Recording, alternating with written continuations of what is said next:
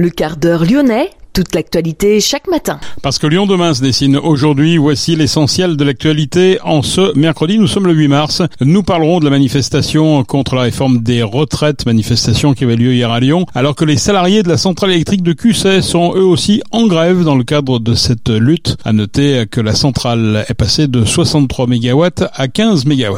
Le réseau SNCF en Auvergne-Rhône-Alpes encore fortement perturbé aujourd'hui par la grève. Le Citral organise aujourd'hui un job dating dédié aux femmes sommes le 8 mars et c'est la journée internationale des droits des femmes. La ville de Lyon qui s'est mobilisée également pour cette journée avec notamment un village des associations dans l'atrium de l'hôtel de ville, c'était hier soir. Parmi les associations les plus actives à Lyon, Filaction. Nous sommes allés à leur rencontre, reportage avec notre journaliste Juan Salazar Miranda. Le salon Global Industrie se tient jusqu'à vendredi à Eurexpo.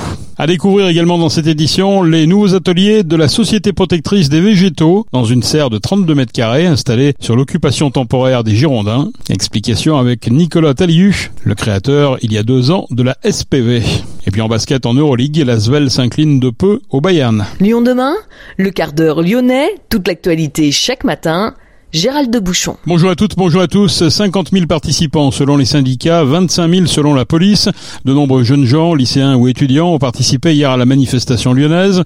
La manifestation contre la réforme des retraites a connu une mobilisation au plus haut niveau depuis le début du mouvement entre la manufacture des tabacs et la place Bellecour. Les salariés de la centrale électrique de QC, 25 exploitants et 10 personnes à la maintenance, sont en grève dans le cadre de cette lutte contre la réforme des retraites. Enedis souligne toutefois qu'un service minimum doit contractuellement être assuré par les employés. La puissance du barrage a donc été baissée de 63 MW à 15 MW pour au moins une semaine. L'usine est capable d'alimenter sur l'année l'équivalent de la consommation d'une ville de 125 000 habitants. Une manifestation est prévue demain jeudi à 11h devant la centrale hydroélectrique. Le réseau SNCF en Auvergne-Rhône-Alpes sera encore fortement perturbé par la grève contre la réforme des retraites. Ce mercredi, sur l'axe sud-est, deux TGV Inouï sur 5 devraient circuler et 1 sur 3 pour les Ouigo. Concernant les TER, un train sur trois devrait circuler en moyenne. La SNCF recommande aux voyageurs qu'ils peuvent d'annuler ou de reporter leurs déplacements prévus et de privilégier le télétravail. Lyon demain, un site internet, du son, de l'image, un média complet pour les Lyonnais qui font avancer la ville. Le contexte privé des événements en chemsex empêche d'emblée toute campagne traditionnelle de prévention. C'est la réponse du ministère de la Santé. Réponse à Yann Botrel, l'hypnothérapeute de Saint-Genis-Laval, avait alerté il y a un mois sur nos antennes sur les dangers du chemsex et le risque de propagation chez les jeunes lié à la facilité de se procurer des drogues de synthèse. La réponse du ministre est très insuffisante vu les enjeux de santé publique, estime l'élu de Charlie. Yann Botrel continue à réclamer une véritable enquête épidémiologique. Tiffany Joncourt, 33 ans, encartée au Front National depuis ses 18 ans, vient d'être nommée responsable départementale du RN par le Bureau National du Parti, présidé par Jordan Bardella, en lice aux législatives de 2017 dans la troisième circonscription. Tiffany Joncourt s'était lancée dans la septième en 2022. Entre 2015 et 2020, elle était conseillère d'opposition dans le 9e arrondissement de Lyon. En décembre dernier, Rémi Bertouf, nommé deux mois plus tôt patron par intérim par Michel Morel, la secrétaire départementale démissionnaire, a finalement jeté l'éponge. Lyon demain? Planète, c'est féminin. Le Citral organise un job dating dédié aux femmes ce mercredi. Nous sommes le 8 mars et c'est donc la journée internationale des droits des femmes. Les TCL donnent rendez-vous aux femmes à l'unité de transport de PRH de 10h à 16h. Le public pourra échanger avec les collaboratrices TCL avant de découvrir les différents métiers exercés au sein du Citral, également des simulations de conduite de bus. À l'issue de la journée, un job dating permettra de postuler pour féminiser les équipes. Sur l'ensemble des effectifs, seuls 16% sont des femmes. Globalement, la moitié d'entre elles occupent un poste de cadre, donc peu de conductrice. La ville de Lyon se mobilise pour la journée internationale des droits des femmes, des ateliers pour sensibiliser les enfants ce matin. Dès hier, un village des associations a pris place au cœur de l'atrium de l'hôtel de ville. Parmi les associations les plus actives à Lyon, Filaction. Sa mission, prévenir les violences conjugales et sexistes, sensibiliser et former grâce à divers événements culturels dans l'espace public. Les explications avec notre journaliste Juan Salazar Miranda. Filaction est une association basée à Lyon et qui fait de la prévention contre les violences sexistes et conjugales.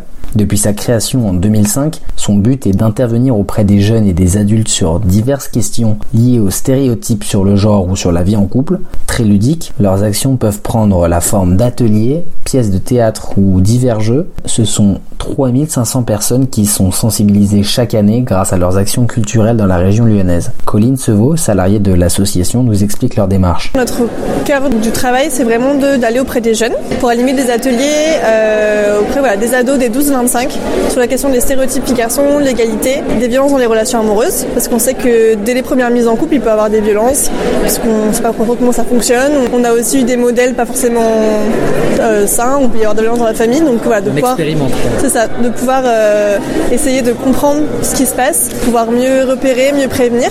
Voilà, on fait aussi des ateliers auprès des étudiants et étudiantes, des structures euh, comme les missions locales, centres sociaux, et on peut former aussi des professionnels à ces questions-là. Donc vous faites de la, de la prévention pardon, donc auprès des plus jeunes pour commencer, et après, donc en fait, vous, vous êtes à peu près sur tous les âges. Alors on fait pas les primaires et les maternelles, vraiment pour les jeunes on fait les 12-25, et après on fait du grand public avec des actions culturelles comme le festival Brisons le silence contre les violences conjugales qui a lieu au mois de novembre chaque année, où là vraiment c'est faire plein d'actions euh, en utilisant le média culturel pour parler de ces thématiques-là, briser le silence autour des violences conjugales et sensibiliser le grand public. D'accord, et donc vous me disiez que ça passe aussi par euh, plein d'activités, on va dire assez ludiques, assez, euh, où il y a des échanges, etc.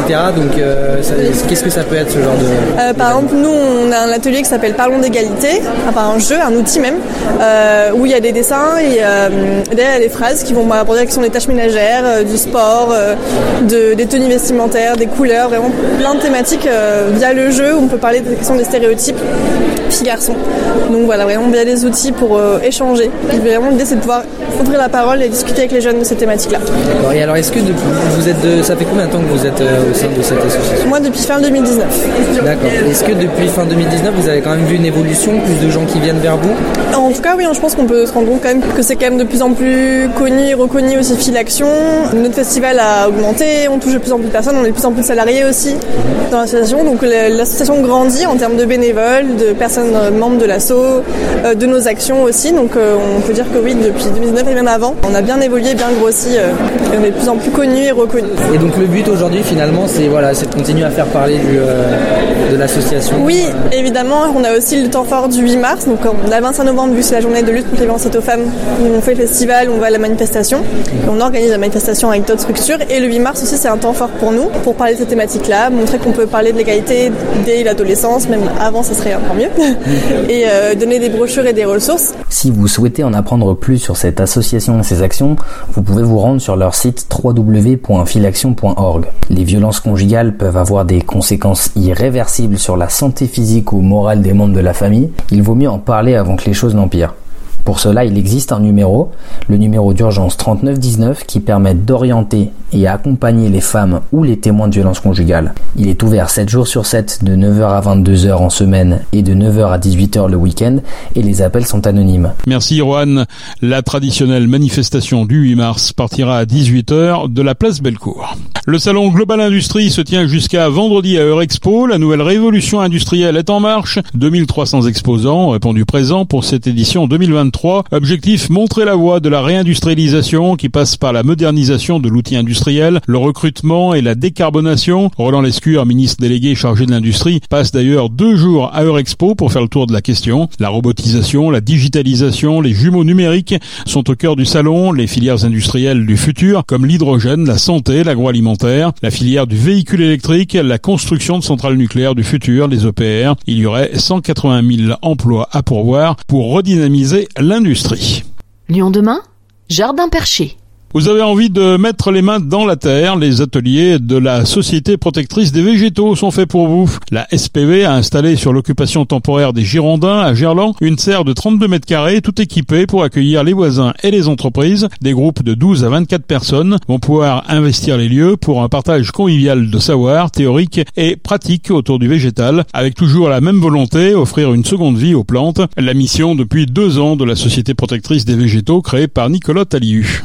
Le moyen de lutter contre le gaspillage des végétaux, du coup de faire de l'économie circulaire avec quelque chose de vivant, c'est-à-dire offrir une seconde vie euh, à des plantes qui auraient dû partir à la poubelle. C'est des plantes que je récupère auprès de grossistes, de paysagistes et de particuliers, euh, et de plus en plus sur des chantiers, qui m'amènent à devoir euh, du coup récupérer, stocker pour attendre que ça reparte, et ensuite et donc du coup ne plus à faire une vente directe comme je l'ai fait jusqu'à présent beaucoup. Alors la nouveauté pour 2023, c'est un atelier que vous allez faire ici sur cette parcelle des Girondins. Ça consiste en quoi exactement? C'est pas un atelier c'est des ateliers. En fait, c'est une grosse complémentarité. Au début, on a fait des ateliers qui ont pas très bien marché puisqu'on n'avait pas de place, il fallait faire ça dehors. Et, et, là, en fait, avec la prolongation de l'occupation temporaire jusqu'à octobre, on a eu l'opportunité d'avoir une parcelle de plus. Et on se dit bon bah voilà, on a huit mois pour reprendre les activités qu'on avait mis de côté, dont les ateliers. Et donc du coup, on va animer tous les mercredis après-midi un atelier bien thématique sur sur les plantes, comment tailler, comment rempoter, comment euh, prendre soin quand il y a un parasite et comment tutorer. On a un prix qui va entre 30 euh, et 45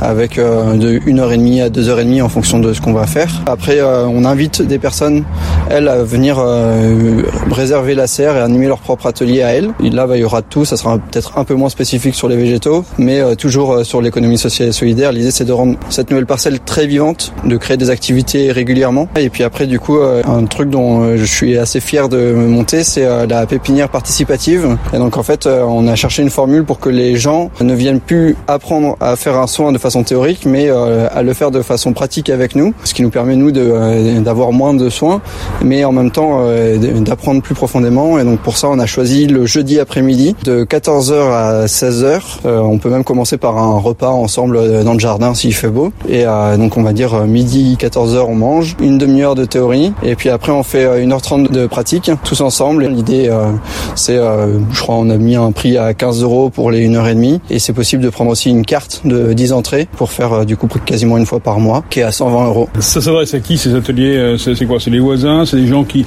qui voudraient se lancer dans une activité? C'est tous les gens qui ont envie de. En gros, c'est exactement la même chose qu'un jardin partagé, sauf qu'au lieu de cultiver des tomates, on va cultiver des rosiers et, et des plantes d'intérieur. Donc c'est en gros ce que je disais comme ça vaguement, c'est euh, le moyen. Nous, on va faire du beau, eux, ils font de l'alimentaire ils font de l'utile. Euh, mais c'est ça, c'est euh, nous ce qu'on veut, c'est que les, nouveaux habitants du quartier aient des activités qui soient ludiques et écologiques et euh, si possible sociales. Donc c'est ça qu'on met en place. Les participants repartent les mains vides ou ils repartent avec quelque chose en main? Non, on aime bien la double gratification. Donc, si on part sur le principe que bah, on a une personne qui vient sur un jeudi participatif, du coup en une heure et demie, il a le temps de faire. je prends, je reste sur l'exemple des rosiers, 10 rosiers. Il y en a un qui est pour lui, il y en a neuf qui sont pour nous. Et comme ça, tout le monde est gagnant. Dans le, quartier là, qui se construit, là, vous avez un accueil qui est euh, chaleureux de la part des, des, voisins. On, s'interroge un peu sur votre activité ici C'est difficile à savoir, mais je crois que je crois que oui, relativement, ils sont contents. Plus que la SPV, c'est le jardin qui est mis à disposition, euh, cette, cette, occupation, ce petit espace vert qui euh, on a envie, quoi.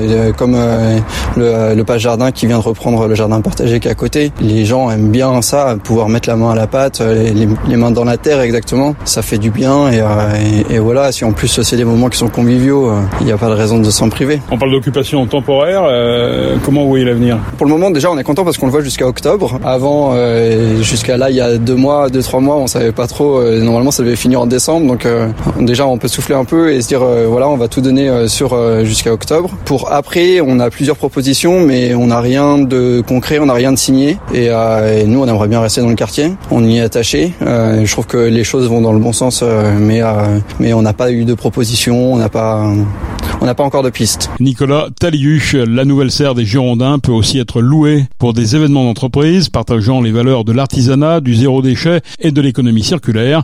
Pour se renseigner, société protectrice des végétaux.com. L'Olympique lyonnais épinglé par complément d'enquête. L'équipe de journalistes a filmé en effet l'arrivée des Lyonnais via un vol privé à Marseille le 6 novembre dernier alors que les deux villes sont à 1h40 en TGV. Faire débarquer les joueurs en gare Saint-Charles n'était pas envisageable selon le club. L'Olympique lyonnais pointe aussi la problématique des temps de récupération, de trajet, l'absence de train de nuit pour le retour. La SNCF qui demande deux à trois mois de délai pour la privatisation d'une voiture alors que les dates des matchs sont fixées deux ou trois semaines plus tôt. Pour rappel, l'impact d'un vol en jet privé est estimé 50 fois plus émetteur de CO2 qu'un même trajet en train. Un mot de basket en Euroleague, Svel s'incline de peu au Bayern. L'équipe villeurbannaise n'était pas loin d'un succès en Bavière, mais des carences, notamment au rebond, ont fini par lui coûter cher. Villeurbanne s'incline 76-72, une sixième défaite européenne d'affilée pour l'Asvel, qui enchaînera dès jeudi par un nouveau déplacement. Ce sera donc demain à Kaunas. C'est la fin de ce quart d'heure lyonnais. Merci de l'avoir suivi. On se retrouve bien sûr demain pour une prochaine édition. Excellente journée.